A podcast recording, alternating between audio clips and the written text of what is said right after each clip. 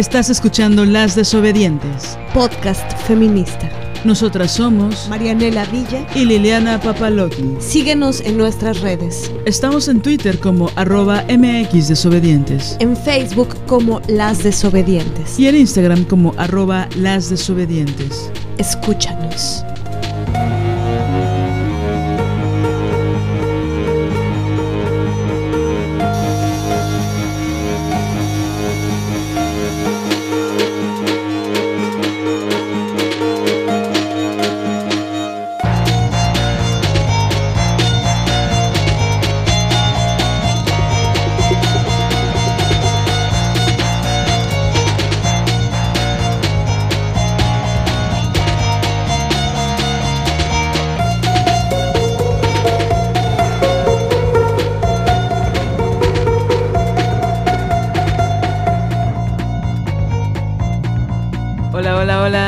Tal? ¿Cómo están? ¿Qué tal? ¿Qué tal? ¿Qué tal?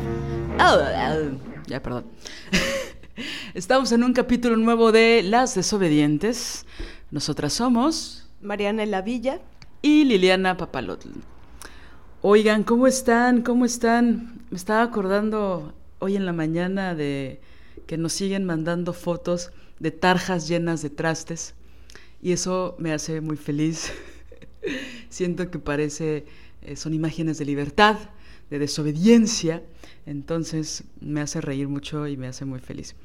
Pero bueno, estamos en un nuevo episodio, agradecemos mucho su respuesta, agradecemos mucho sus comentarios, no dejen de escribirnos, por favor, escuchamos y leemos todo lo que nos envían. Eh, recuerden que tenemos un correo que es desobedientesguerrilla.gmail.com para que ahí nos, cuenten sus más profundos secretos, o sus quejas, o sus mentadas de madre, o sus cosas bellas, ¿no?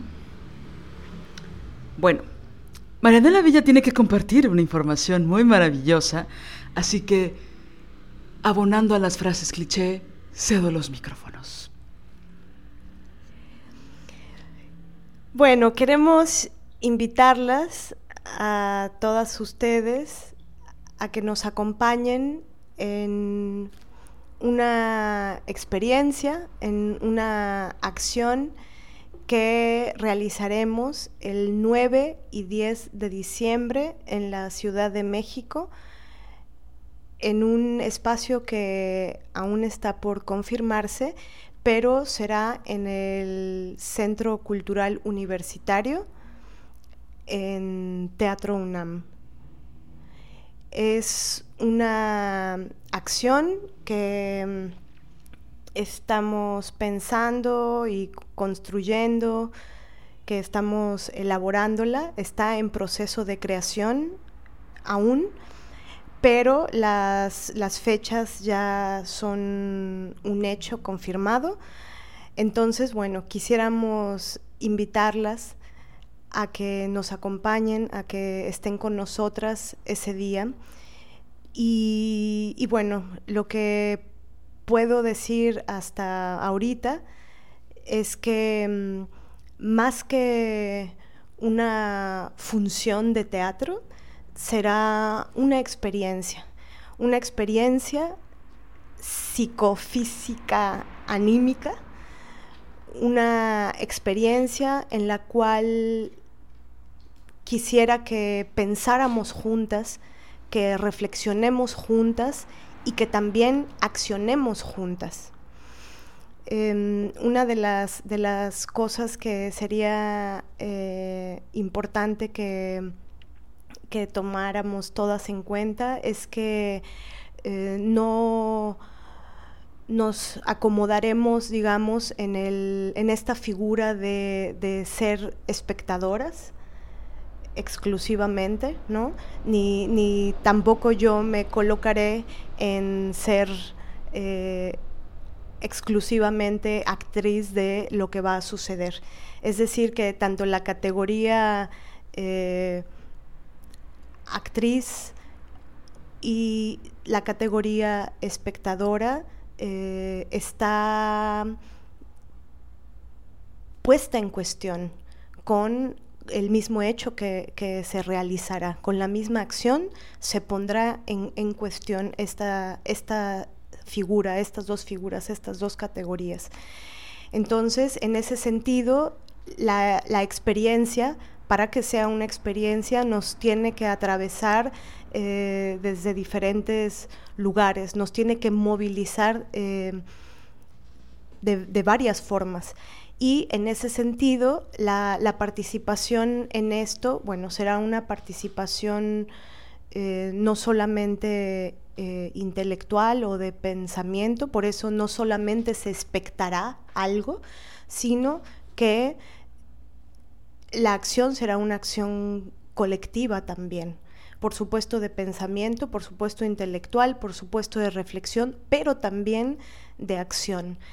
Em, en ese sentido es que sería importante que fueran ese día eh, con, ropa cómoda para que puedan moverse, porque nos moveremos. Y también sería importante que llevaran una botella de agua, eh, zapatos cómodos, para que este movimiento sea lo más eh, gozoso posible. Ese día, bueno, sabrán eh, en concreto lo que, lo que realizaremos, pero bueno, la invitación es a mirarnos a los ojos ese día, la invitación es a, pues, que yo pueda abrir eh, una temática que me parece vital, urgente, que va de la mano con, con pensar nuestra realidad compensar nuestra, nuestra vida, compensar nuestra propia existencia y también pensándola en relación a, lo que es eh, ser mujeres en este mundo, ser mujeres en este país y también a, ser creadoras, a, qué, pasa con, con la categoría de creadora y, en ese sentido, así como también sucede en el seminario de las Ofelias, no se necesita ser eh, actriz o creadora escénica para, para habitar esta experiencia, sino que, eh, bueno, yo, yo pienso que, que, es vital que esta categoría de creadoras se, se multiplique y también que mm, podamos repensar esa, esa categoría. Algo que, es eh, evidente eh, y que me he dado cuenta de, esto en, el seminario de las Ofelias, pero también a lo largo de mi vida, y creo que sobre todo en, la vida misma, que el potencial creativo que tenemos nosotras las mujeres, pues es eh, maravilloso, ¿no? El fulgor de nuestro potencial creativo es verdaderamente em, maravilloso, eh, sorprendente y urgente.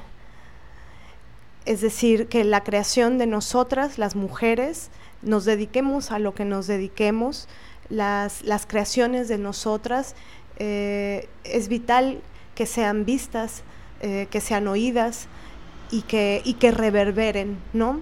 Y en ese sentido eh, es que, bueno, sería maravilloso que podamos vernos, que podamos escucharnos ahí y que nos encontremos, ¿no? Que, que veamos qué, qué, es lo que sucede con, con esta propuesta y bueno, esa, esa, esa es la invitación. De todas formas, lo estaremos eh, repitiendo ¿no? Eh, a lo largo de los episodios, de aquí a que suceda.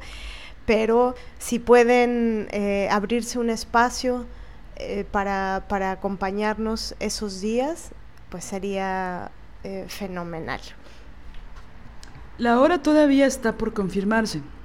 Muy probablemente sea a mediodía pero aún estará por confirmarse, así que bueno, eh, lanzaremos la postal eh, específica en nuestras redes sociales en cuanto esté confirmado el horario, pero lo que sí es cierto es que es jueves y viernes, 9 y 10 de diciembre, en el Centro Cultural Universitario de la máxima casa de estudios. Y oigan, aquí entre nos, al fin que aquí nadie nos escucha, estoy viendo lo que está creando Marianela y es fascinante. Es maravilloso. Es una experiencia veo su deseo de crear una experiencia que sea como ella misma la describió, pero sobre todo mm, creo que va a ser una experiencia muy emocionante. Entonces nos gustaría mucho verles las caras y que nos vean las caras y pues un espacio para compartir, ¿no? Entonces, bueno, ojalá que puedan eh, darse la, oportunidad de ir alguno de esos dos días eh, para vivir esta experiencia. ¿no? Qué emoción, qué emoción. Oigan, me están diciendo, me están reportando mis informantes que hace mucho frío allá. Probablemente en diciembre y en Ceú va a ser más frío. Así que llévense su suéter, no vaya a ser.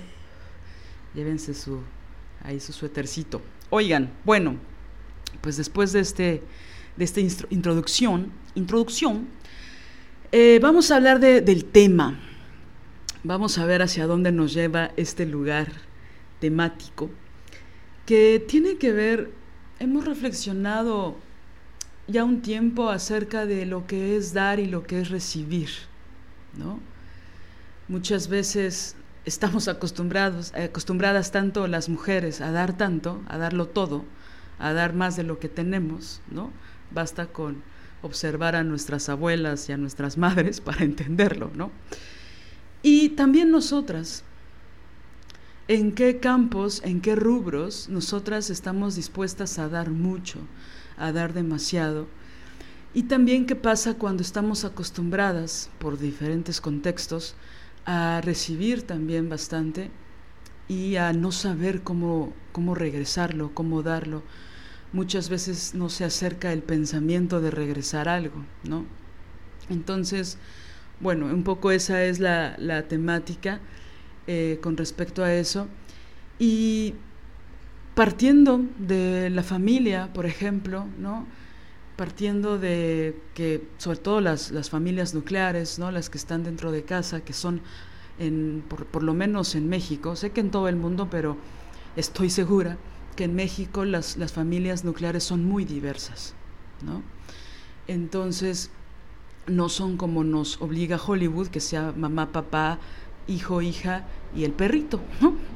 Sino que las familias nucleares se vuelven bastante diversas y creo que eso enriquece mucho ¿no? a la población y a la humanidad en general. Entonces, en esos espacios donde hay tanta complicidad, tanta intimidad, tanto, tanto pasado, tanta historia, tantas historias, ¿no? tantas anécdotas y también tantas heridas, pues de pronto es importante analizar esas relaciones, ¿no? Con respecto a lo que damos, a lo que nos interesa dar para seguir construyendo, y también a lo que ya no estamos tan dispuestas a dar, ¿no? Que también es una, un, un tema ahí complicado, ¿no? Pero bueno, creo que cuando uno hace un análisis de las cosas que que damos para que ese, no sé, por ahí mucha gente le llama la institución familiar, pero a mí la palabra institución, tengo mis problemas con esa palabra, ¿no? Este, sobre todo porque hay lazos que si bien no siempre, como decía, hablando de la diversidad, no siempre son sanguíneos, hay lazos que son muy profundos, ¿no?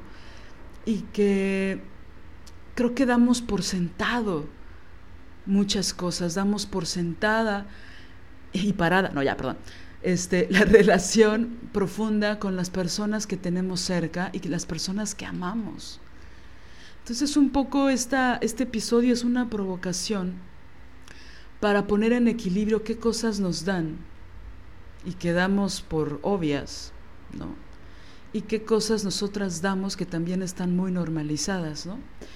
Por cierto, tengo ahorita en los últimos días una obsesión con la palabra obvia. Ah, este sí es totalmente un paréntesis. Porque fíjense que cuando una crea, ¿no? Cuando tratas de ser consciente de tu propia creación, eh, por ejemplo, en la escritura, aunque obviamente no se limita solo a eso, tenemos una obsesión por no ser obvias, ¿no? Hay un castigo permanente por no ser obvias. ¿no? Y esto le voy a encontrar una relación con lo que estoy diciendo de la familia. Es decir... ¿Castigo permanente por no serlo o por ser obvias? Por ser obvias, sí, el castigo es por ser obvias. Entonces, por ejemplo, en la escritura, muchas veces no decimos la cosa que queremos decir porque no vaya a ser que sonemos obvias o que quien nos lea diga, bueno, esto es obvio, ¿no? Qué obvio tu discurso, qué obvias tus palabras, qué obvias tus historias, qué obvias eh, tus conclusiones, qué obvios tus conflictos. Entonces, tenemos como muchos, muchos castigos por ser mujeres, ¿no? Por, ya saben que el, insulto favorito de la misoginia es que somos unas putas, ¿no? Y que ser egoísta puede ser lo peor y que no puedes hablar bien de tu trabajo o de ti porque eres una vanidosa, narcisista o cualquier asomo de egoísmo también está muy mal visto como lo hemos dicho en otros episodios. Pero aquí quiero hablar de la obviedad, obvia. Y entonces, por no ser obvias, no decimos la cosa. Hay tanta falsa fascinación por, los, por la sutileza, ¿no? que nos ponemos la, la cruz, por así decirlo, simbólica, de no ser obvias. Y entonces estamos en esta pelea constante donde esa voz eh, culera, iba a decir otra palabra, pero creo que es más precisa culera, que nos dice no seas obvia, yo lo hablaba en el plano de la creación, porque es un plano que he analizado en los últimos tiempos, pero si lo relaciono con la familia y con las relaciones familiares, que es uno de los campos de los cuales vamos a hablar en este episodio, creo que muchas veces a mí me pasa que con tal de no ser obvia en mis afectos, ¿no? con tal de no ser obvia en eh, las cosas que pienso, no articulo, no apalabro, no digo con acciones, por ejemplo, las, la emoción o, o, los sentimientos que tengo por las personas que amo. ¿no? Y fíjate que aquí entre nos, al fin que casi nadie nos está escuchando, eh, de repente freno mis palabras y mi mi energía para no decir lo que siento, sobre todo y no solamente cuando son cosas positivas, ¿no? Entonces es muy fuerte eso, porque damos por sentada esas relaciones, ¿no? Como esas personas aparentemente nunca se van a ir, pues entonces ya luego, luego le llevo flores, ¿no? Cuando se muera. Luego le digo que la amo luego le digo que lo amo, luego le expreso lo que siento, ¿no? Y en eso nos puede llevar no solo años, sino toda la vida, ¿no? Entonces, bueno, ahorita ya me voy a poner sensible porque hace el, mes pasado fue cumpleaños de mi hermano, ¿no? Yo le llevo casi 10 años a mi hermano. Legalmente nada más tengo un hermano, lo, demás no lo sé, pero legalmente nada más tengo un hermano con el que crecí, ¿no? y vi cómo él creció ¿no? durante muchos años. Y entonces estamos tratando de, con nuestras herramientas, eh, profundizar en nuestra relación, ¿no? Es decir, él sabe que soy una feminista radical, entonces, y nos llevamos, tenemos, pues somos generaciones distintas, ¿no? Él sabe perfectamente cuál es mi postura con respecto a muchos temas que son filosos eh, sobre el comedor, sobre la mesa del comedor, Y yo sé cuál es su postura con respecto a varios temas. Y aún así nos amamos mucho, ¿no? Pero bueno, lo que quiero decir es que yo siempre trato de, que en su cumpleaños hablarle y ¿no? saludarlo y, ¿no? etcétera. Y ahora, como estamos más lejos por una cuestión geográfica, eh, pensé qué regalarle, ¿no? Y pensé, ¿hace cuánto que no le digo que lo quiero? Pero no solo con esas palabras, sino de otra forma, ¿no? Y entonces pensé mucho en eso antes de llamarle y pensé que, pensé, me acordé del momento en que yo estaba en la casa de mi abuela eh, materna, estaba haciendo mi tarea un domingo a las 3 de la tarde y recuerdo que mi abuela colgó el teléfono y me dijo, tu hermano ya nació. Yo tenía nueve años, ¿no? Nueve años y tres meses cuando eso pasó. Bueno, entonces me acordé de eso y dije, híjole, estaría bonito contárselo, ¿no? Yo no sé si él sabe eso. Pero más allá de los detalles de si yo estaba en cuclillas en el sillón de la casa de mi abuela, sillón rojo hermoso, pensé, le voy a decir, y al final lo hice, ese día fue uno de los días más felices de mi vida. Yo añoraba muchísimo tener un hermano, ¿no? Hermano o hermana, en ese momento pues ya sabía que iba a ser hermano, ¿no? Pero era una de las cosas que más deseaba en mi niñez, tener un hermano, ¿no?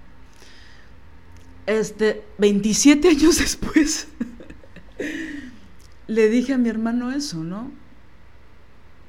Que tú nacieras para mí fue uno de los mejores regalos de la vida.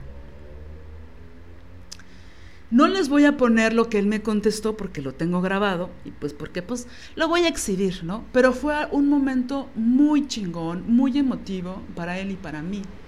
Sobre todo porque pues hemos tenido ciertas distancias por diferentes cuestiones, ¿no? Ninguna realmente grave, pienso, pero fue muy valioso para mí y para nuestra relación decirle eso, decirle eres importante para mí, y cuando naciste,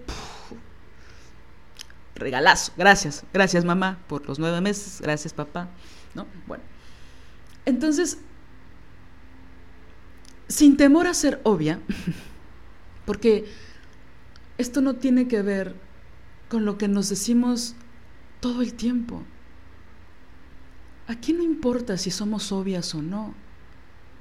Aquí es cómo nos abrimos ante las personas que amamos sin dar por sentado que van a estar siempre, sin tener esa falsa seguridad de que las personas que amamos siempre van a estar ahí, ¿no? Entonces, eso, ¿no? Creo que saber dar y saber recibir es un acto de muchísimo amor. Y yo pensaba que probablemente lo iba a conmover con, con mi mensaje, ¿no? Pero no era mi intención eso, tanto como expresar lo que yo sentía por él como una forma de reconciliarme conmigo en la expresión de mis emociones y de mis sentimientos con las personas que amo, ¿no? Y afortunadamente tuve la, la fuerza, la valentía, la inteligencia de, exponerlo de esa forma y él tuvo la sensibilidad de contestarme de una forma muy amorosa, ¿no? Entonces pienso que un poco la, la pregunta que, que quiero poner sobre la mesa es eso porque hay incluso una, una, una, especie de ley de oro con respecto a las mujeres, no creo que le suceda a los hombres de la misma forma, que a nuestras parejas sí les expresamos de muchas formas que las queremos, que las amamos, ¿no? Tenemos detalles, hacemos acciones concretas, pequeñas, minúsculas o enormes, gigantes, ¿no? Pero cuando se refiere a otras personas que también queremos, en el plano familiar, digo, ahorita me voy a ir a otros ámbitos, eh, muchas veces no nos damos esa oportunidad de detenernos y de expresarlas de forma profunda, ¿no? Y en este contexto pienso que dar y recibir está relacionado con, como decía hace dos minutos, con una relación de cariño y de mucho amor. Probablemente si él no hubiera sido receptivo ante lo que yo decía, no hubiera tenido la misma magnitud. Él también accedió a ese amor que nos tenemos y, y me contestó de una forma muy amorosa, ¿no? Entonces nada, quiero poner sobre la mesa eso, ¿no? Sí, esto que, que cuentas, Lili, y que me conmueve mucho por, por el hecho en sí, ¿no? Pero también me conmueve porque me hace pensar o me, llevas, me lanzas a otro tema que es, digamos, su, su opuesto contradictorio, ¿no? Em, que tiene que ver con, con lo que pasa cuando lo que se da es mal recibido o, o que cuando lo que das te provoca mm, ponerte en, en, lugares de vulnerabilidad, ¿no? Porque te abres y, y bueno, esto va de la mano sin duda con, con el mundo masculinista, ¿no? Con el género, con el patriarcado, con el hecho de la imposibilidad que muchas veces tienen los hombres para, para ser recíprocos en este dar. Y es aquí, e, el tema al que me lanzas es eh, el del egoísmo de ellos.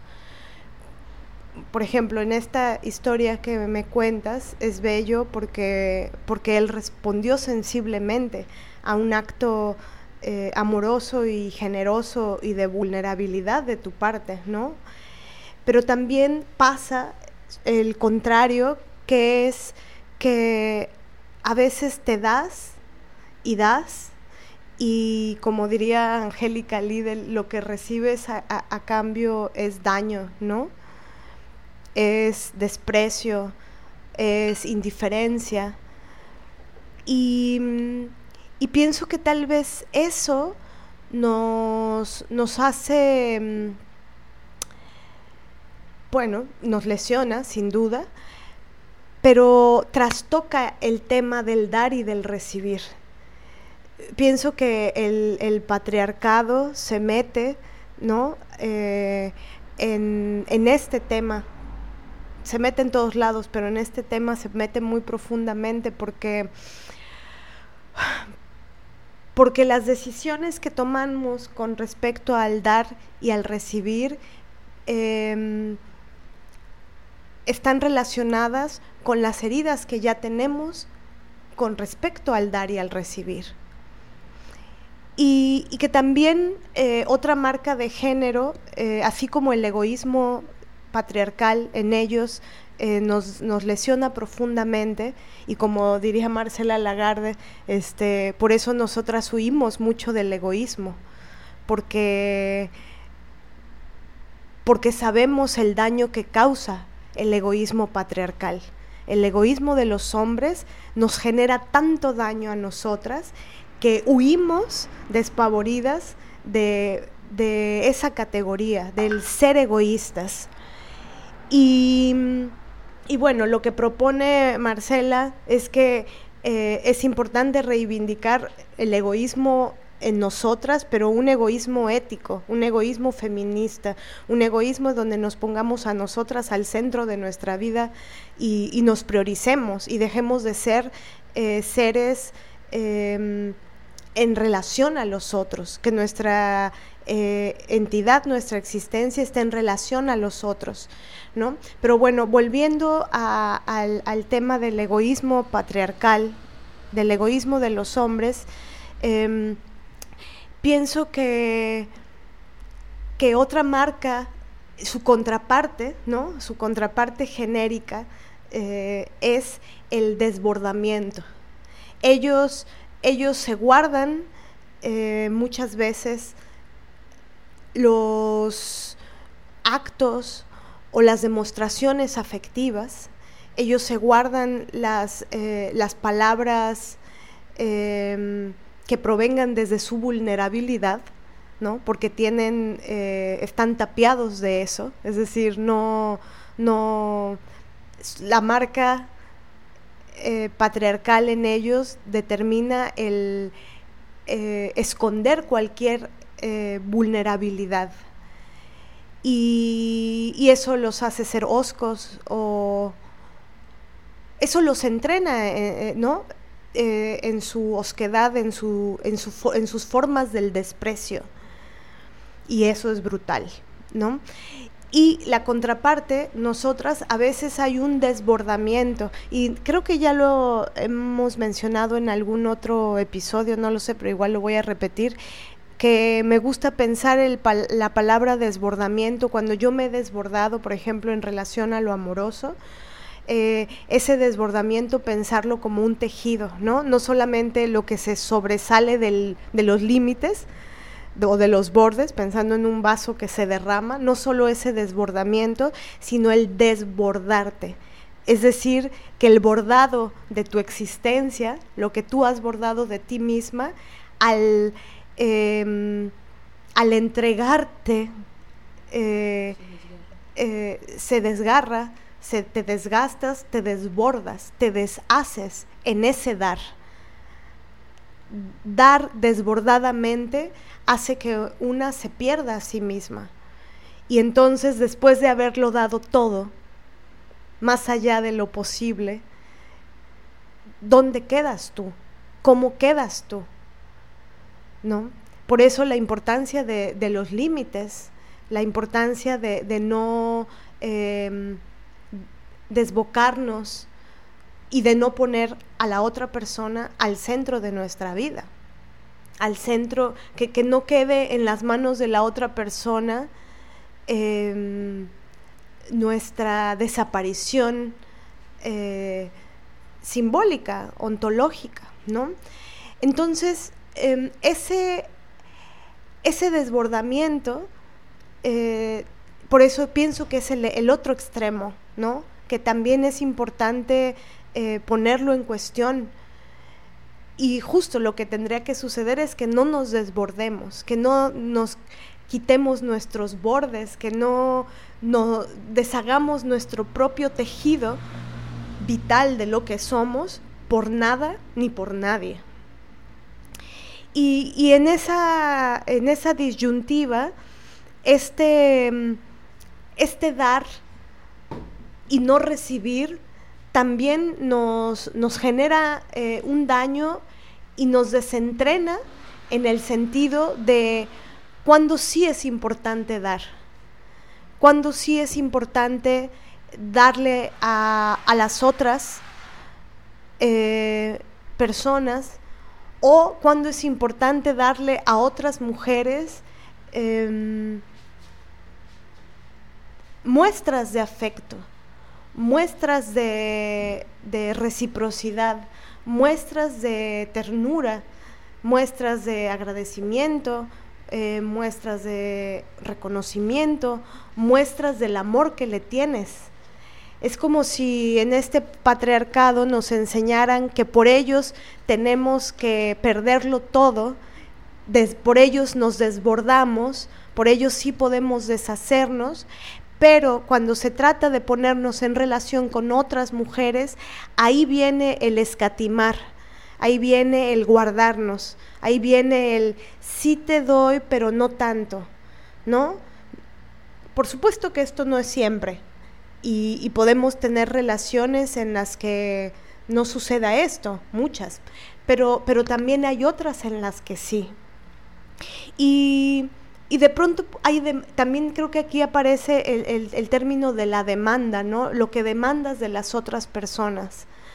Una vez, por ejemplo, em, me estaba cuestionando sobre el qué es ser amiga, qué significa ser amiga y, cuáles son las demandas que nosotras tenemos en relación a este tema. Es decir, ¿qué queremos del tener una amiga, del ser amigas?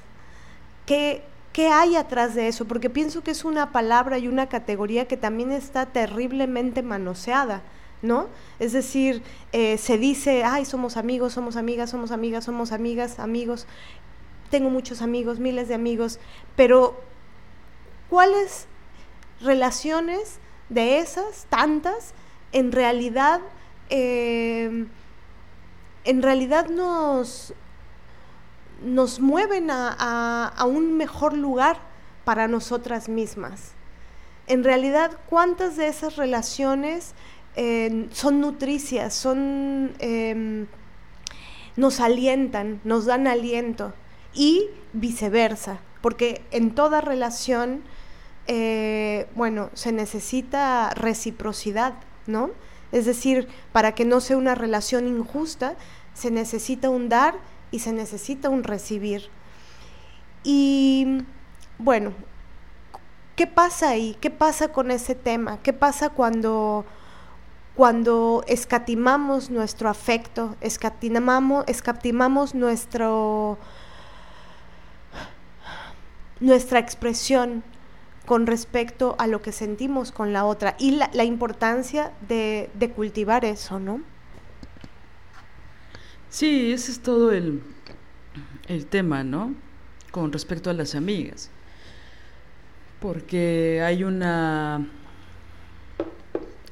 No sé, creo que en los imaginarios de casi todas, creo que la visión de la amistad de las amigas eh, es muy similar en los imaginarios, pero creo que en la realidad son otras cosas, ¿no?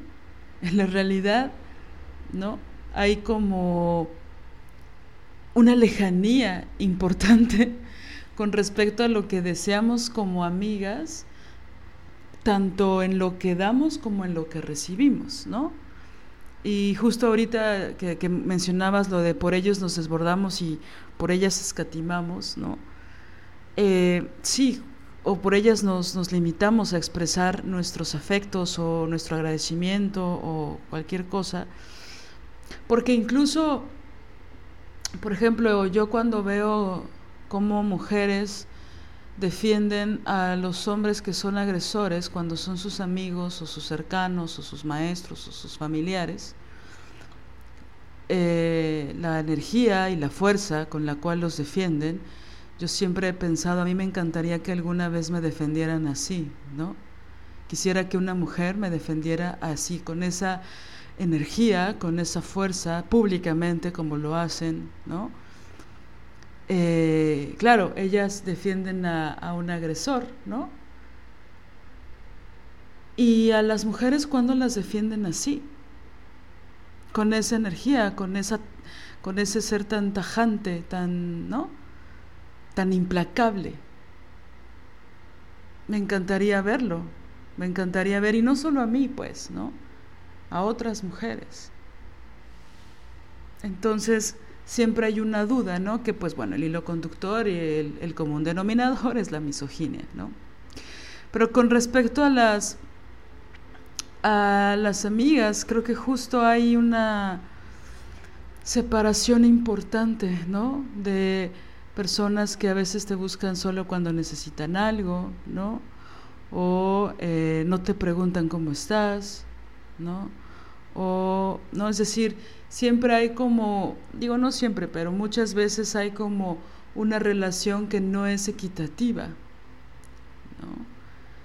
Eh, pienso en esos momentos en los que, por las que todas atravesamos en soledad, ya sea por miedo o por vergüenza, ¿no? Eh, y que no se los compartimos a nuestras amigas, ¿no? Y que a veces cuando podemos hacerlo, esa información se nos echa en cara después, ¿no? Que es algo brutal, que es algo que, que, hablando de la sutileza, aparentemente es sutil, pero que lleva mucha violencia y que lleva mucha crueldad también, ¿no? Entonces, justo esto que hablas del desbordamiento y de cómo nos vamos deshaciendo es, es brutal, ¿no? Cómo nos damos para los otros eh, sin pensarlo, ¿no? Y que cuando una está buscando una relación eh, amistosa, que creo que siempre al principio hay como una cosa de enamoramiento, ¿no? Y de admiración, ¿no? O de mucha emoción, o de tienes cosas en común con una amiga y entonces hay una cosa como que de repente todo es maravilloso y, y tenemos muchas cosas en común y empiezas a compartir cosas y ahorita me acordé de una compañera en la facultad que estaba yo en un salón tomándome un café como esperando a que llegara el maestro, pero había llegado como media hora antes, ¿no? Entonces estaba ahí y estaba con un libro y llegó una compañera y como que me empezó a hacer la plática, ¿no? Y yo así como, osh, ¿no? Porque quería leer mi libro. Y entonces ya y me, me, preguntó de unas cosas y yo le... Pero así, una conversación banal, ¿no? De casi, casi qué, qué música te gusta y, ¿no? Era muy al principio en el primer año, ¿no? y entonces resultó que teníamos algunas cosas muy superficiales muy en común. Y entonces recuerdo que ella lo vio como, bueno, vamos a empezar a ser amigas, porque si tenemos claro que esta banda nos gusta, que esta banda de rock nos gusta, ¿no? Y entonces a mí me pareció como,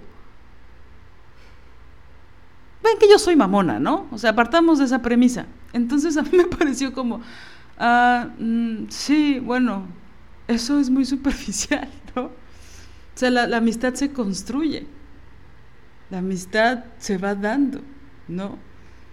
Va cediendo en algunas cosas, en otras no, se va articulando. Ahora la visión que yo tengo de amistad de la que tenía a los 20 años, pues dista muchísimo de lo que es ahora por muchísimas razones y por muchísimas heridas también, ¿no? Con respecto a eso. Pero a mí lo que me parece muy fuerte es como esta, esta distancia entre el imaginario y la realidad. Todas podemos hacer listas interminables de lo que esperamos de nuestras amigas. ¿Cuántas de nosotras estamos dispuestas a dar lo mismo que esperamos? Ese es el punto, ¿no? Algo que Marianela y yo hemos hablado mucho es esto de háblame a la hora que quieras, ¿no? Cuando lo necesites. Y que suena muy lindo, ¿no? Suena bonito y te sientes chida, te sientes halagada, te sientes contenida, te sientes, ¿no? Pero a veces en la realidad no es tan así.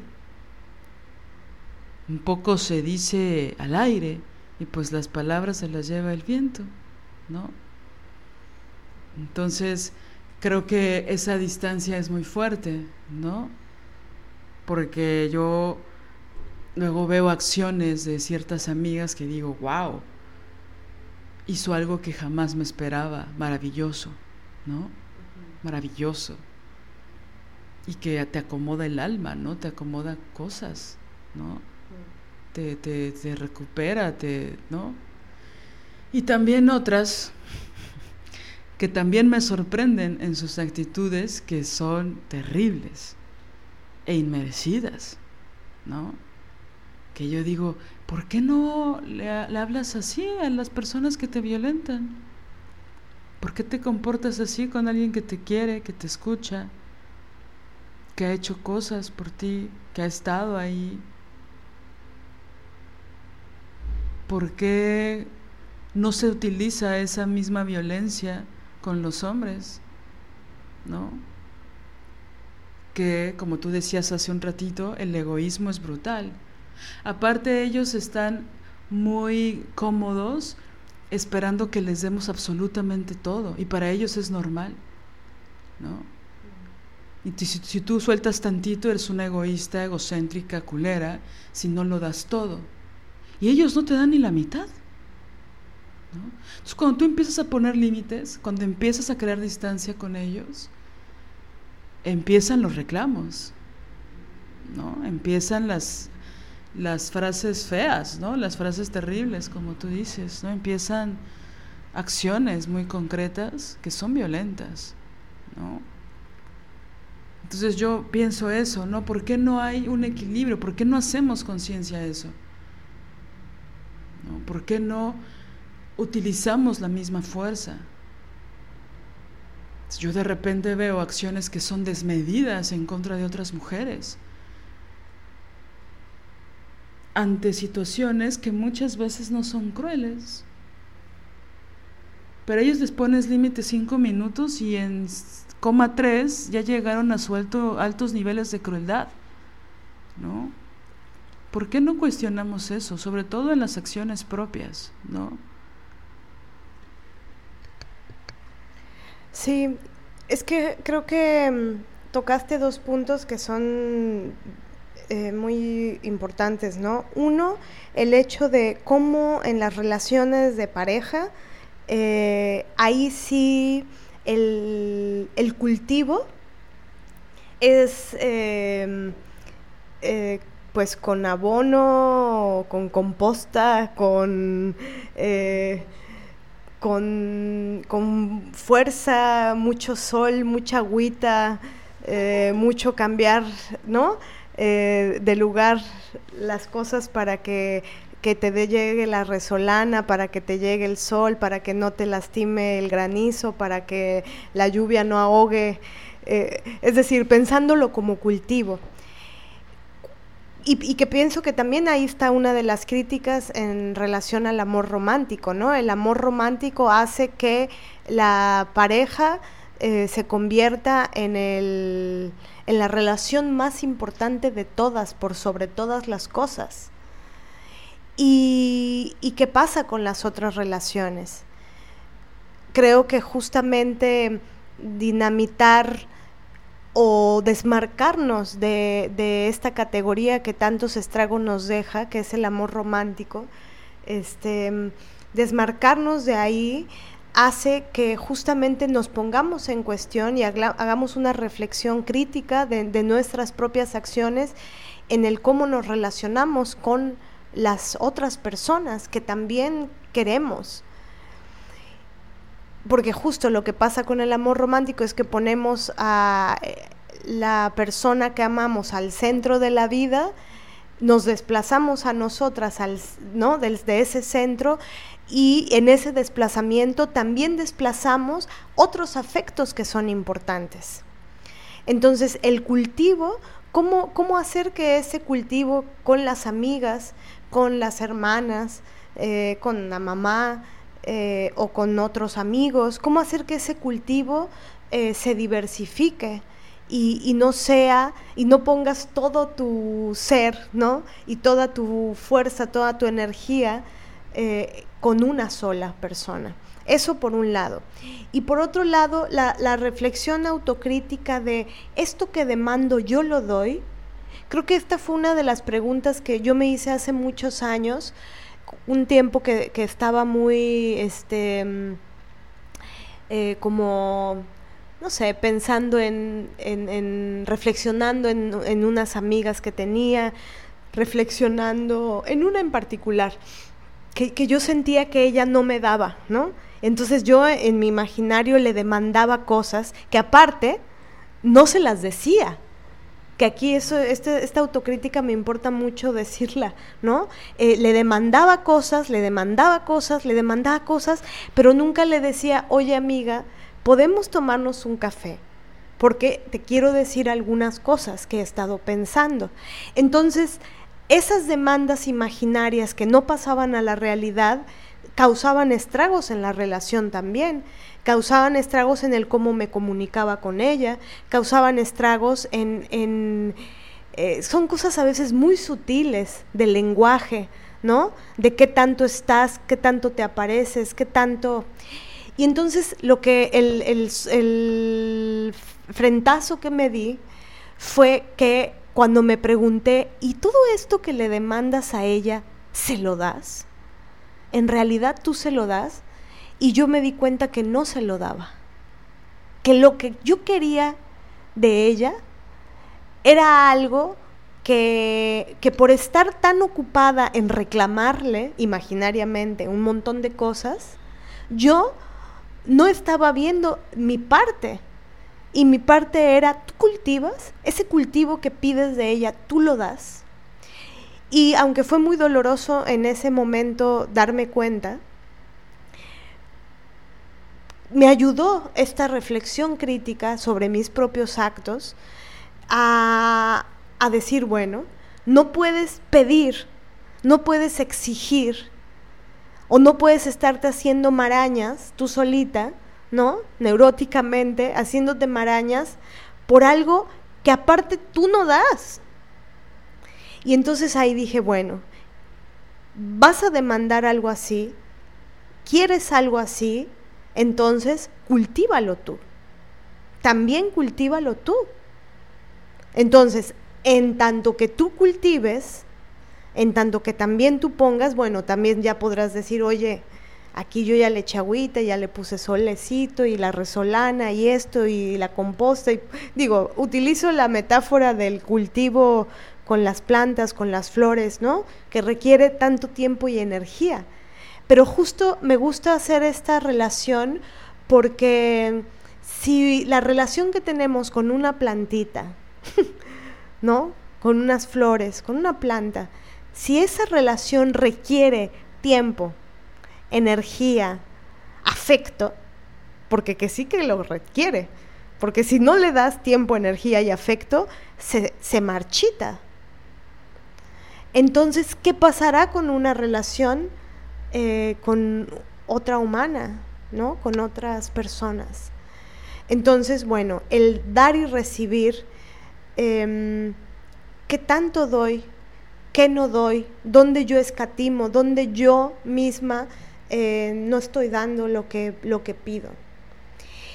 Y, también creo que esto nos lleva al siguiente tema, que va em, de la mano con el hecho de, de que a veces en, este mundo misógino, machista, eh, cuando, como estamos tan acostumbradas a no recibir de ellos muchas veces, estamos acostumbradas a ese desprecio, a esos malos tratos, a ese daño que provoca el silencio, la indiferencia, ¿no? El te dejo en visto cuatro meses, el primero te digo mi alma y luego no me aparezco más, ¿no? Como estamos tan acostumbradas a eso, entonces cuando alguien sí te da, cuando alguien sí cultiva, cuando alguien te da tiempo, energía, tiempo activo, escucha activa, tiempo de verdadera sustancia, entonces ya no sabes qué hacer. Ya no sabes qué hacer cuando la otra te dice, mira, mira toda esta territa que he estado abonando para que nosotras podamos estar aquí, ¿no? Y que podamos sembrar juntas. Entonces ahí ya hay un como un silencio. Ya no sé qué hacer con eso. Por ejemplo, pasa mucho también que Liliana lo ha mencionado en, otros episodios con el reconocimiento. A veces, y creo que esta es una marca de género, no sabemos qué hacer con el reconocimiento que la otra nos da. Nos da reconocimiento o agradecimiento, muestra de afecto, y ese reconocimiento nosotras mismas lo podemos minimizar. Al estar entrenadas en este mundo misógino a nos entrenan a, las migajas, a recibir migajas. Entonces cuando alguien te da, cuando otra mujer, por ejemplo, te da, entonces ya, ya te quedas impávida, sin saber, ¿y yo cómo, qué hago, con, qué hago con esta ternura? ¿Qué hago con este amor? ¿No? Entonces, pensamos que poner la reflexión sobre estos temas, con estos, eh, em, desde estas aristas, nos pueden ayudar mucho. Sí, siempre la, la autocrítica equilibrada es importante, ¿no? Ahorita que decías esto de tu amiga que no lo nombrabas, que no decías, pensé como en dos cosas. Uno, cuando eres consciente de que le fallaste a una amiga, ¿no? Que es como, ouch, ¿no? No estuve ahí en ese momento, eh, ¿no? No. Y, que luego esa conciencia también de que no estuviste cuando era importante, que no sea palabra también es rudo, ¿no? Que no se diga, oye, lo que pasa, me di cuenta, la verdad la cagué, no me di cuenta, este tal, ¿no? Que es, que es complicado, ¿no? preferimos dejar en silencio esas cosas. Hacemos un gesto, no se profundiza, ¿no? Eh, que es algo que se puede resolver en siete minutos y medio, ¿no? Oye, no pude llegar a esto que era importante para ti, o no estuve en este momento, ¿no? Que, que es, es, rudo, ¿no? Es rudo, no, no, es decir, no podemos estar siempre en el momento que se nos necesita, ¿no? Sin embargo, muchas veces son tan pocos esos momentos reales en que somos indispensables para otras personas, que cuando una por diferentes contextos falla, es rudo, ¿no? Es rudo hacer la autocrítica decir, híjole, le fallé, ¿no? Lo ideal sería palabrarlo y decir, oye, te invito unos vinos y te cuento qué pasó, ¿no? Y también pienso en lo otro de que me ha pasado con amigas que quiero mucho, que han estado en situaciones muy complicadas y que, bueno, cuando yo he tratado de profundizar en eso y apalabrarlo, eh, hay veces que son temas tan rudos que, que hay una resistencia a hablar de esas cosas, ¿no? Y, y, que es totalmente normal y absolutamente respetable, ¿no? Pero a mí me da como una sensación como, pues de mucha tristeza, ¿sabes? Como de... que son estas dos palabras que decía hace un rato de miedo o vergüenza, ¿no? De por qué no construir espacios con contadas personas, seguramente, donde no haya ni miedo ni vergüenza, ¿no? Entre las amigas, para contarnos ciertas cosas, ¿no? Procesos personales dolorosos que hay veces que es importante pasar a solas, pero que también hay momentos donde necesita una saberse acompañada, ¿no? Que, que siempre para no incomodar, para no avergonzarnos, para no ¿no? No decir, las obviamos o las decimos mucho tiempo después, ¿no? Que creo que es algo que nos pasa a todas, ¿no? No, no decir lo que nos da pánico, lo que nos da miedo, lo que nos preocupa, ¿no? A veces esos desahogos pues son importantes, ¿no? No pensando en un desahogo terapéutico o analítico, pero bueno, un café con una amiga, un té con una amiga a veces puede salvarnos en ciertos momentos, ¿no? No estoy diciendo que eso sustituya nada, pero esos momentos son importantes de complicidad, de apoyo, ¿no?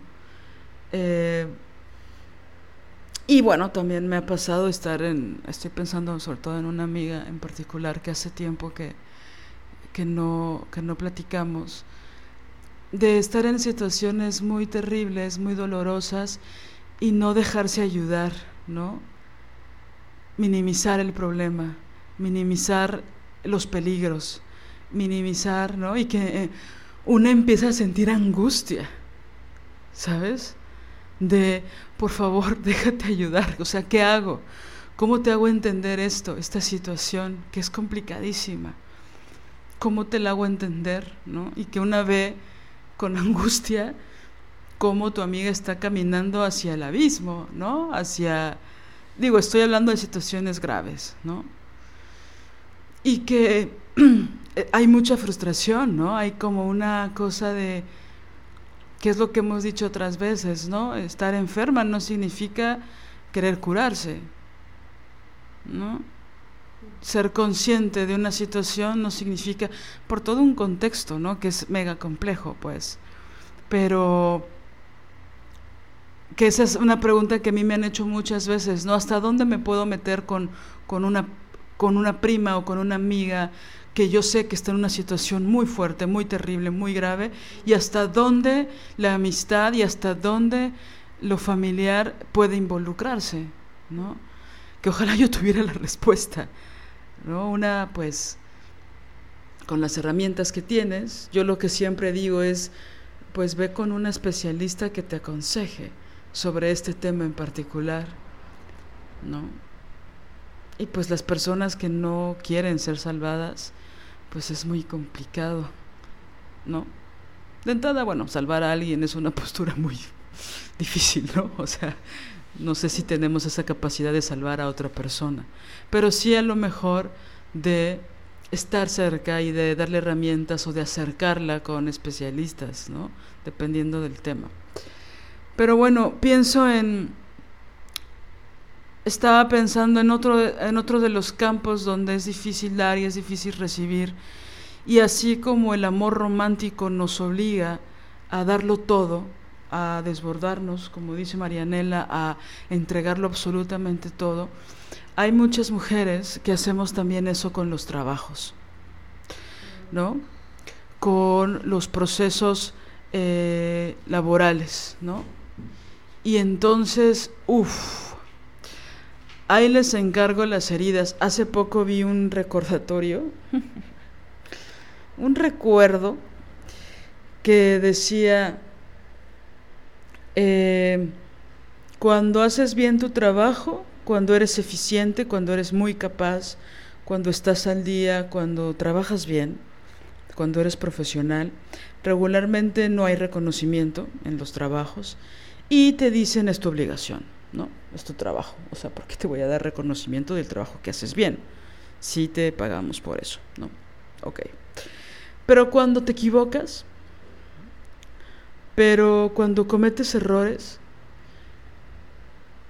muchas veces te los hacen ver como si fueras la peor persona del universo como si no tuvieras habilidades, capacidades, como si no hubieras sido profesional todas las otras cuatro millones de veces, ¿no? Entonces, una tiene que ser eficiente siempre en los trabajos. Siempre tienes que estar, ¿no? Y no solo hablo de cumplir con tareas como llegar temprano, no faltar, ta, ta, ta, ta, ta, ta, estas exigencias importantes en los trabajos, sino que a mí me molestaba mucho y me molesta, bueno, hasta la fecha, ser muy eficiente con algo, ¿no? Y que no haya un reconocimiento de eso. Y que todavía en el otro extremo, cuando la riegas, cuando hubo algo que no pudiste prever, cuando hubo algo que salió mal, cuando, ¿no? Porque somos personas humanas que nos equivocamos, hay una crítica descarnada y cruel y te hacen sentir como si fueras la peor cosa. Y a mí me ha pasado muchas veces que otras personas, otras colaboradoras, otros colaboradores que la riegan y la riegan y la riegan, que hay falta de disciplina, que hay falta de constancia, que hay falta de, falta de profesionalismo, como es tan constante, no hay una crítica descarnada. La crítica es hacia las personas que regularmente son eficientes, ¿no? Y ahí, ahí te encargo mis traumas de la primaria y de la secundaria, cuando sacas 10, 10, 10 y un día se te ocurre sacar un 8 o un 6. ¿Y para qué te mandamos a estudiar? ¿No? ¿Para qué vas a la escuela? ¿No? Y que eso se repite en la adultez. ¿no? Yo por eso me, encanta esta idea de que la adultez es una trampa. Por favor, renunciemos a eso. Porque sí, ¿no? Cuando uno es eficiente, se espera que siempre seas eficiente. ¿no? Y que de, y de pronto, si un día la cagas, eres persona y te equivocas, ¿no? Uf, Y hay esta obligación en muchas empresas, ¿no? De ponerte la camiseta, ¿no? Que eso, eso ya a estas alturas es sinónimo de explotación, ¿no? Siempre lo he pensado. Porque con su pretexto de eso, ¿no? Hay un chantaje laboral y en un país donde hay tanta, tanta, tanta demanda, ¿no? Y tan poca oferta, pues siempre te dicen que está la puerta abierta, ¿no? Que hay 100 o 300 personas que quisieran ocupar tu trabajo, ¿no? Entonces, este, no te pagan horas extras porque te tienes que poner la camiseta, ¿no?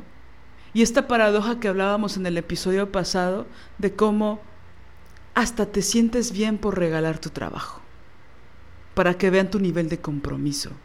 Y eso es una trampa, compañeras. Es una trampa. No cobres, ¿no? No trabajes. Digo, no este no exijas tus derechos, ¿no? Está mal visto preguntar cuánto vas a cobrar en una entrevista de trabajo. Está mal visto cuántos días a la semana vas a trabajar, cuántas horas, si pagan horas extras, en cuánto las pagan, ¿no?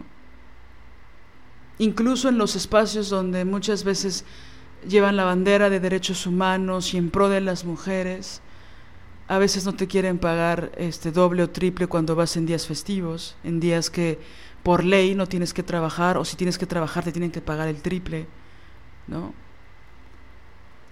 Es decir, en espacios, que esto ya está es un chiste entre las activistas, ¿no? Que hay una autoexplotación del trabajo, ¿no? o sea, ya es hasta... Pero sientes que como la causa es importante, te autoexplotas y no tienes vida. Y en el centro, o no, ni siquiera hay un señor, ¿no? como la orden patriarcal nos ordena, sino que está tu trabajo y no tienes vida y mandas mails los domingos a las 11 de la noche, ¿no? Y te sientes profesional y te sientes que tu jefe o tu jefa eh, te van a reconocer o vas a ser indispensable para tu trabajo. Y luego cuando te corren, o luego cuando tú pides un aumento de sueldo, o luego cuando pides tus vacaciones que las necesitas, que como dice mi mamá, yo no sé si me las merezco, pero las necesito, ¿no? Ahí empieza la violencia laboral, ¿no? Sí, este tema del desbordamiento en el trabajo, eh, pienso que, pues sí, como lo dices, también está tremendamente ligado al, hecho de, la explotación y, al hecho del capitalismo. Y el desbordamiento con el trabajo para las mujeres tiene, bueno, su carga eh, en relación a haber nacido con el sexo con el que nacimos, que tenemos que demostrar más. Si no hacemos una demostración em, de amplia de lo que somos capaces, entonces tienes muchas mayores posibilidades de que haya menosprecio o de que haya invisibilización. Y a esto se le suma otra, otra opresión, que aquí está la opresión eh, por el sexo con el que nacimos, pero también está la opresión de raza, ¿no? Es decir, si eres una mujer racializada, cómo te comportas en el trabajo, qué tienes que hacer si eres prieta. hablábamos eh, sobre que es muy duro, es muy triste y dolorosísimo ver que, a veces en, el, la blanquitud tiene una relajación, porque, porque el sistema le permite esa relajación. Pero siendo prietas, no te puedes relajar. Porque tú tienes que demostrar que aunque seas prieta, tienes un valor. Esta es la brutalidad del racismo y la brutalidad de la misoginia para las mujeres racializadas. Simón Biles lo dijo hace poco, ¿no? No, no es lo mismo ser una gimnasta, aunque sea estadounidense, no es lo mismo ser una gimnasta blanca que ser eh, eh, una gimnasta negra. Lo que yo tengo que hacer es que no les basta lo que ella ha hecho, no les basta que vuele. Entonces la exigencia, la brutalidad contra su cuerpo es peor y la exigencia que ella misma se tiene que poner a ella misma para, eh, para hacer algo eh, importante con su vida y su carrera es, no sé, decir cuatro veces mayor creo que es poco, ¿no? Entonces, eh, siempre estamos, este desbordamiento, y esto nos pasa a todas las mujeres, no importa, incluso a las que rompen el techo de cristal, ¿no? Que para romper un techo de cristal tienes que estar en un lugar donde haya cristal para empezar. Pero bueno, pero aunque rompas el techo de cristal, también esas mujeres eh, padecen cosas y, nunca hay acumulación simbólica. Cada vez que te paras en un lugar tienes que demostrarlo. Ellos sí tienen acumulación simbólica. Porque aparte ellos se encargan entre ellos de nutrir el currículum del otro, de hablar bien del otro, de palmear al otro. Sí, y también eh, bueno, las mujeres habitando la alienación, eh, hay, un, hay un campo nutricio hacia ellos, ¿no? De decirles qué maravilloso, qué chingón, tu obra imperdible, eres genial, eres, es lo máximo, ¿no? Eres, estás tocado por Dionisio. Y, y lo peor de todo es que esto, em, eso es también un problema educativo de la educación y pedagogía misógina que tiene que ver con los tantos y tantos maestros que se encargan en nuestra etapa formativa de hacernos creer a nosotras las mujeres que no somos suficientes, que hay trabajos que por haber nacido con el sexo con el que nacimos no podemos hacer.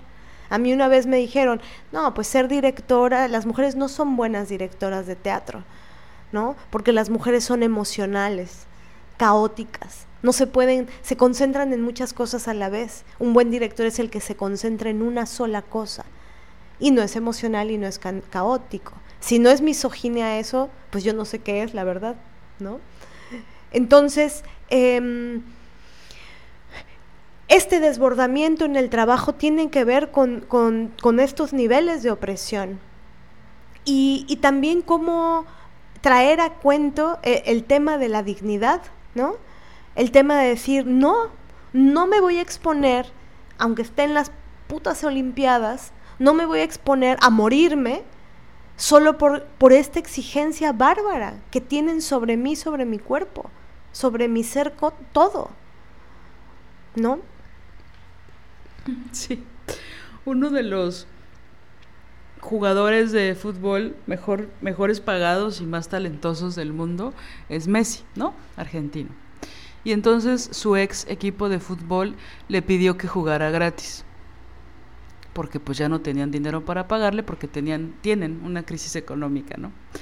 Y entonces yo pensé, bueno, si hasta Messi le piden que trabaje gratis, ¿qué esperamos todas las demás?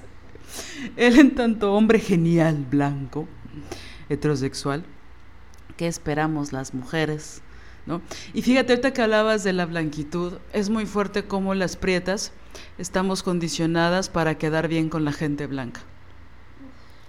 Y entonces tratamos de quedar bien con el jefe blanco o la jefa blanca, ¿no?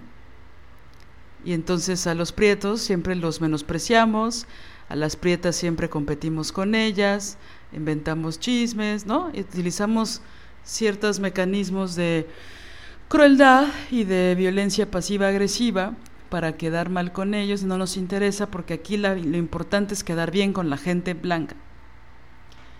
Y entonces, desde servirles el café y acomodar todo, para que la gente blanca esté tranquila y cómoda, ¿no? Hasta lo que sea, o sea, multiplica eso por mil. Como la gente prieta buscamos que la gente blanca esté cómoda siempre. Y esto en el contexto laboral es muy terrible, porque como dijiste, ahí la dignidad empieza a tambalear. Sobre todo que son acciones que ni siquiera nos damos cuenta que hacemos. Es muy fuerte eso. Así como hubo un, un ejemplo que les contaba de que había una junta con puros investigadores, solo había una mujer investigadora, todos con doctorados, postdoctorados, empezaron a hablar y de repente a la que le pidieron el café, adivinen a quién fue. A la doctora, ¿no? Afortunadamente ella dijo, obvio no, yo no voy a servir el café por ser la mujer de este grupo de 20 hombres. ¿Me explico? esas cosas también pasan cuando nos relacionamos con personas blancas y nosotras somos racializadas. ¿Quién se espera que vaya por, por las chelas en la fiesta si hay pura gente blanca y una persona racializada o dos? Ya en serio. O sea, tomamos, ¿no? ¿Quién tiene que ir por las chelas? ¿Quién va a ir al Oxxo, va a caminar tres cuadras y va a traer todo y va a cargar? Incluso la gente, esas personas prietas van a decir, yo voy. Porque esta servidumbre voluntaria de la prietez y a la cual estamos bien educaditas es terrible. Entonces, pues sí, la gente prieta con tal, como tú dices, de no perder su trabajo, demostrar que son eficaces, que son inteligentes, que tal, ¿no? Que son profesionales, ¿no? Buscamos vestirnos de cierta forma para que no piensen que somos pobrecitas. Buscamos que nuestro léxico y que nuestro vocabulario sea de cierta forma para que no se nos subestime por nuestro color de piel, porque a mí me ha pasado, sobre todo mujeres blancas, que me han subestimado mi inteligencia por ser prieta. Afortunadamente yo les he contestado lo que pienso, ¿no? De que me quieren explicar cosas obvias que yo ya sé porque soy prieta. Y aparte la explican mal porque no saben ni hablar, como tú dices. Como hubo una blanca que me quiso explicar qué era el outsourcing y cuáles eran las reglas del outsourcing, cuando yo antes he trabajado cinco o seis años con ese tipo de empresas que afortunadamente ya son casi, casi, casi ilegales. No en la, en la práctica, pero sí en la ley, ¿no? Bueno. Entonces, que venga una blanca a explicarme cosas en las que yo soy experta, me encabrona. Porque tiene que ver, eso no se lo explicaría con el mismo pinche tono, perdón por mi francés, como se lo explicaría a otra blanca. Pero como asumen que somos pendejas por ser prietas y por tenerle miedo a todo. Sí, pendejas, pendejas o maleducadas, ¿no? Sin educación. Como si las blancas, por default, tuvieran mejor educación Basta ver, basta conocer la aristocracia en todo el mundo para ver el nivel de educación que tienen, pero en específico la aristocracia de México, ahí te encargo su nivel educativo. Aunque hayan estudiado en Harvard, Princeton, ¿no? Como los políticos de ciertos partidos. No, y también demuestran la miserabilidad, pusilanimidad y, y lo deleznable que hay en una persona que cree que por tener eh, cierto grado educativo, luego entonces tiene el derecho de menospreciar o luego entonces es más importante que tú. Eso es lo que es brutal, ¿no? Esta condescendencia con la que, con la que alguien puede de pronto hablarte porque, porque piensa que es superior a ti por el nivel educativo en el que se encuentra o por el puesto en el que se encuentra o porque te contrata, ¿no? Sobre esto del, contratar o no contratar, estaba leyendo en un texto que nunca hay transferencia de poder entre el contratado, el que contrata y el contratado. No hay transferencia de poder en realidad. Entonces, eh, este texto explicaba que el que contrata puede comportarse como quiere y el que es contratado debe comportarse como, como es su obligación. ¿No?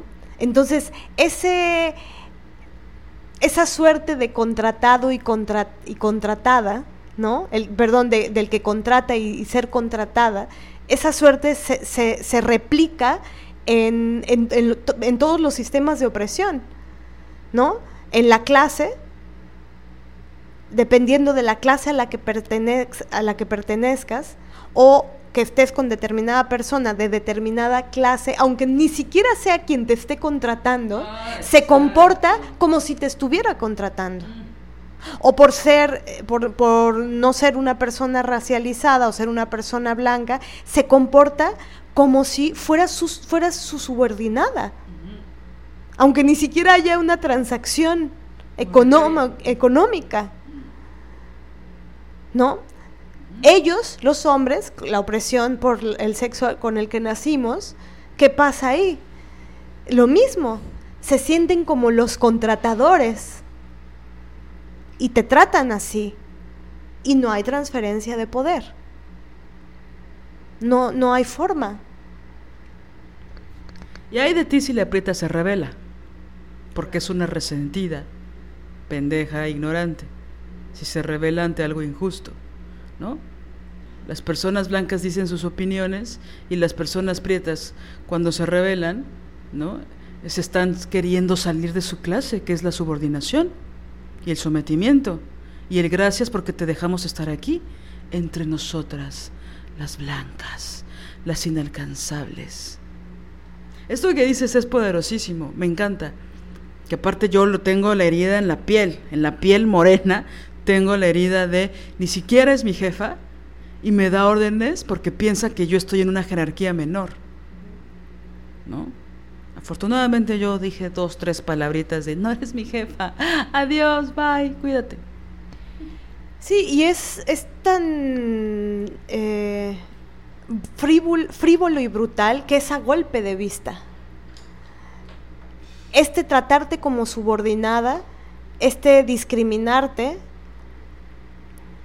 es a golpe de vista. Te ven, te escanean y así te tratan. hasta en las tiendas. Hasta en las tiendas.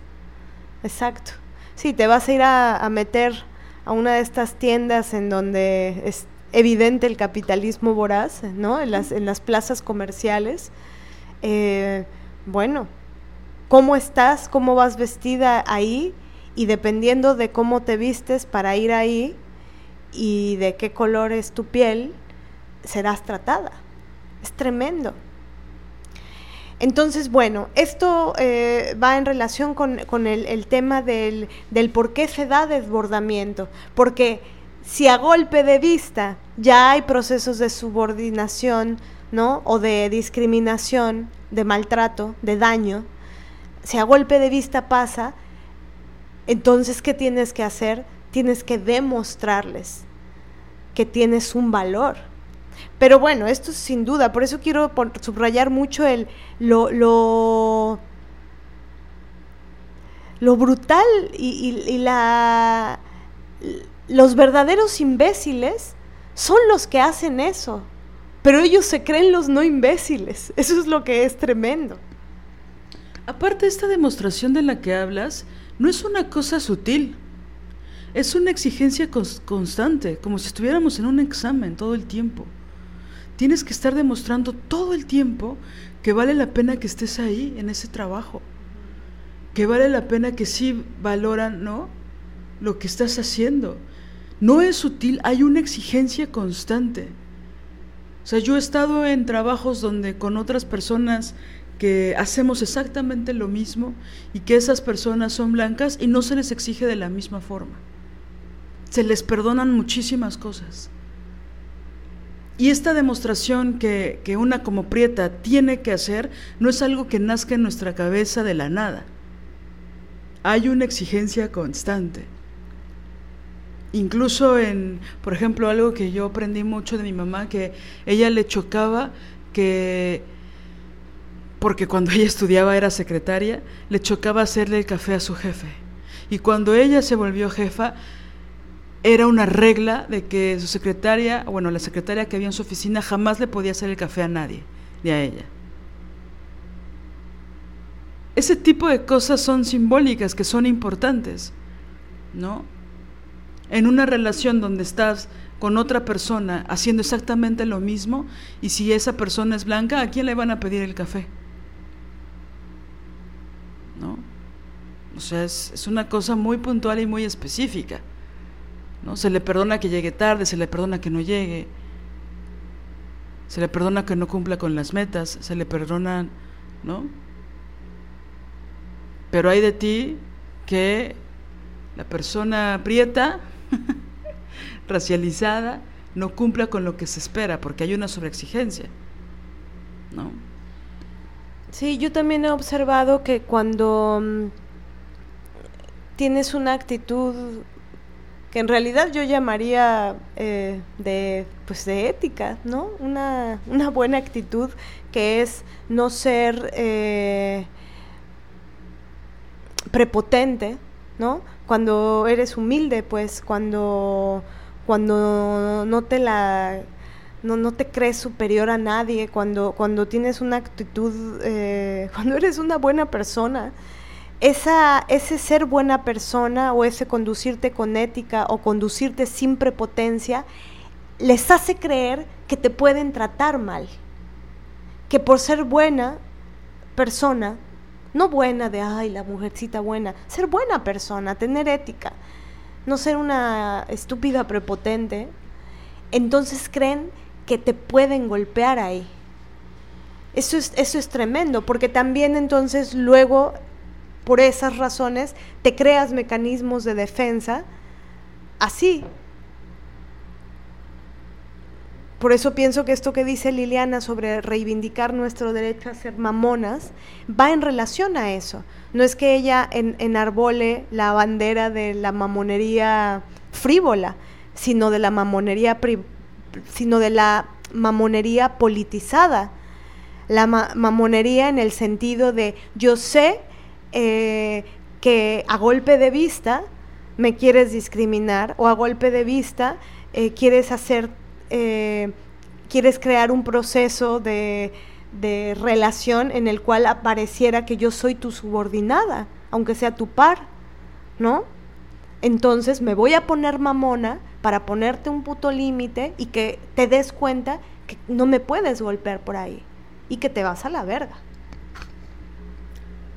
dicho en francés. Oye, como tu hermana dice, yo siempre soy la verga, la verga. como dice tu hermana, que, que, ella siempre es amable.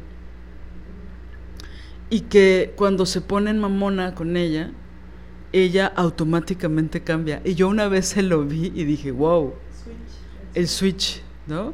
Ella siempre es amable, siempre con las personas con las que tiene que trabajar, cuando hace compras, cuando hace, siempre es muy amable. O sea, es una cosa que yo cuando se lo he visto digo, ay, güey, se lo tengo que aprender porque es muy amable. Es decir, yo pienso que yo soy amable. Es que no me han visto, chavas, pero soy muy amable. Y ella cuando, que, que abona lo que estás diciendo, de que la persona cuando es amable, entonces hay otras personas que ya te quieren tratar mal. Y entonces ella hace el switch de forma automática, lo tiene mega pensado, lo tiene mega asumido, ¿no?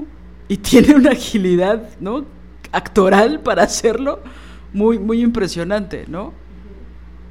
Que, que tiene que ver con poner límites, ¿no? O sea, que tiene que ver con cosas específicas, pues, ¿no? Pero sí, sí es muy rudo eso, ¿no? De que una es profesional, una es educada y entonces te toman la medida. Entonces una tiene que ser firme ¿no? Y ser Oscar para que te autoricen en este mundo horroroso. Sí, o luego se arrogan el derecho de hacer bromas, que eso luego se da mucho, yo lo he visto mucho en el mundo del teatro, ¿no?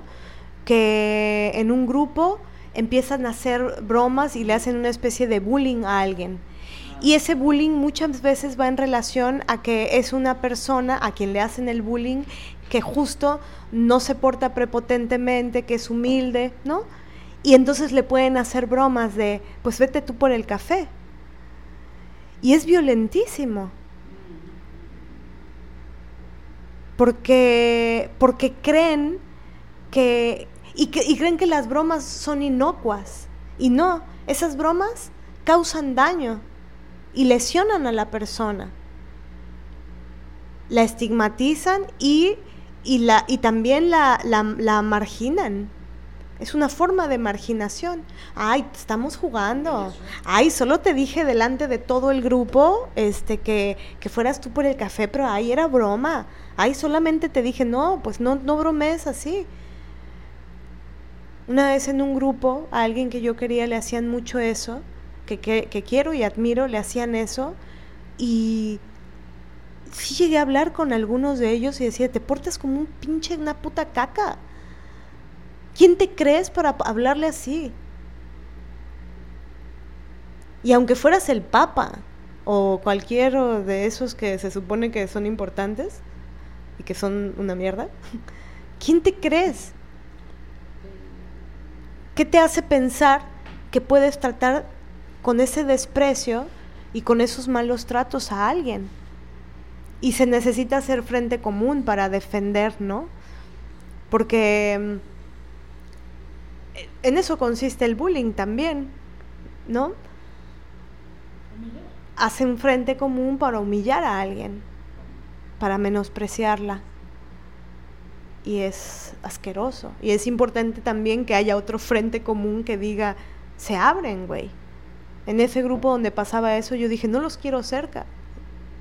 Se pasan. Y vamos, yo, vamos a estar ella y yo juntas. Y bien, ¿no? Pero bueno, eh, pues este tema eh, pues da para reflexionar mucho, para hacer mucha autocrítica, ¿no? El, el, qué damos y qué recibimos. A mí también algo que me enternece profundamente es la capacidad que tienen otras personas para, para, para estar contigo y para darte, ¿no? Ahora que estaba yo en un proceso de duelo, Ana, una amiga, este, Ana Belén, eh, me, me envió unos mensajes y unos audios que me impactaron por, por su capacidad de y su, y su generosidad, ¿no? Su capacidad de dar y de estar, aunque no nos viéramos físicamente, es que no importaba, porque sus palabras atravesaron el, el, espacio virtual y llegaron hasta mi mente, mi corazón, ¿no? y su compañía y, y, esa manera que tiene ella de cultivar las relaciones es, es pues inspiradora. Y pienso que es vital eso, ¿no? Eh, el reflexionar sobre qué damos, cómo lo damos, cuando no estamos dando, ¿por qué no lo estamos dando? ¿Es por miedo? ¿Es por el mecanismo de defensa de no me quiero desbordar? ¿O es porque me he acostumbrado a que como no me dan, entonces no doy? ¿O qué pasa? Y la importancia de, disolver la misoginia, cuestionarnos toda la misoginia internalizada que nos impide muchas veces darnos y dar a la otra, ¿no? y, lo importante que es hacerlo porque todas lo necesitamos, todas. O esto que decía hace rato, ¿no? Cuando estamos demandando, demandando, demandando, haciendo, hacernos la pregunta, ¿y tú estuviste? ¿Tú diste? ¿Tú estás dando realmente? ¿O es mayor la demanda al cultivo que estás haciendo? Y también lo otro, ¿no? Como para ir cerrando, el asunto de de la importancia de sacar del imaginario, ¿no? Y de estos mecanismos neuróticos de solo pienso yo. E, en una clase que teníamos con tres terapeutas gestalt hace muchísimos años en la escuela de teatro, una de las cosas que nos decían siempre fue el, el, el mayor aprendizaje que tuve con ellas y, y, él, eran dos terapeutas y un terapeuta, este, hablaban mucho de la petición, ¿no? Porque luego nos volvemos reclamos y reclamo, reclamo, reclamo, reclamo. Y nos decían, a ver, deja de reclamar, para de reclamar. ¿Qué estás pidiendo? Y a veces cuando, cuando nos hacían la pregunta de ¿qué, qué estás pidiendo, no sabíamos qué contestar. Solo enunciábamos reclamo. En vez de decir, bueno, quisiera que cuando yo te escribo un poema, este, al menos me digas que el poema llegó, qué sé yo, ¿no? Por ejemplo, con un ex, este, yo le decía siempre, contigo todo son botellas aventadas al mar, todo lo que yo te doy, y anduve clavadísima con esa imagen literal de la botella con un mensajito aventado al mar para, para mí así era la relación de, ine, de, de, inequitativa y eso provoca mucho daño, ¿no? Creer o pensar que a la persona que amas, lo que le envías, lo que creas para esa persona, lo que le regalas son mensajes en una botella y aventados al mar.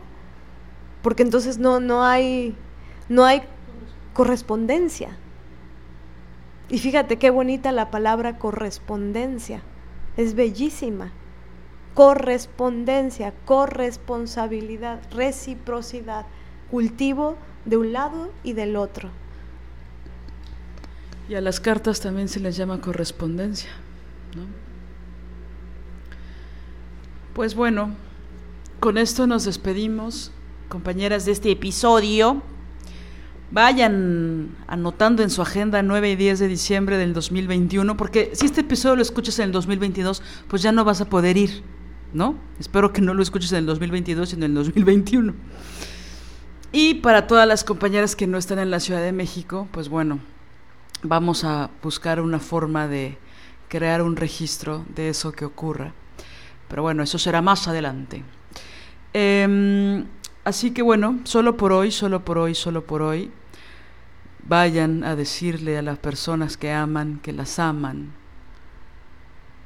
Vayan, corran, corran, corran a decirle a las personas que aman que las aman porque nadie está seguro en esta vida. La vida es una incertidumbre horrorosa, pero que es parte de la humanidad y de la vida. Gracias por escucharnos. Chao. Chao, chao. Si deseas apoyar este proyecto, puedes hacerlo en nuestra cuenta de PayPal desobedientesguerrilla.gmail.com. Cualquier aportación es bienvenida. Música original de Alina Maldonado, diseño original de Ori Jane.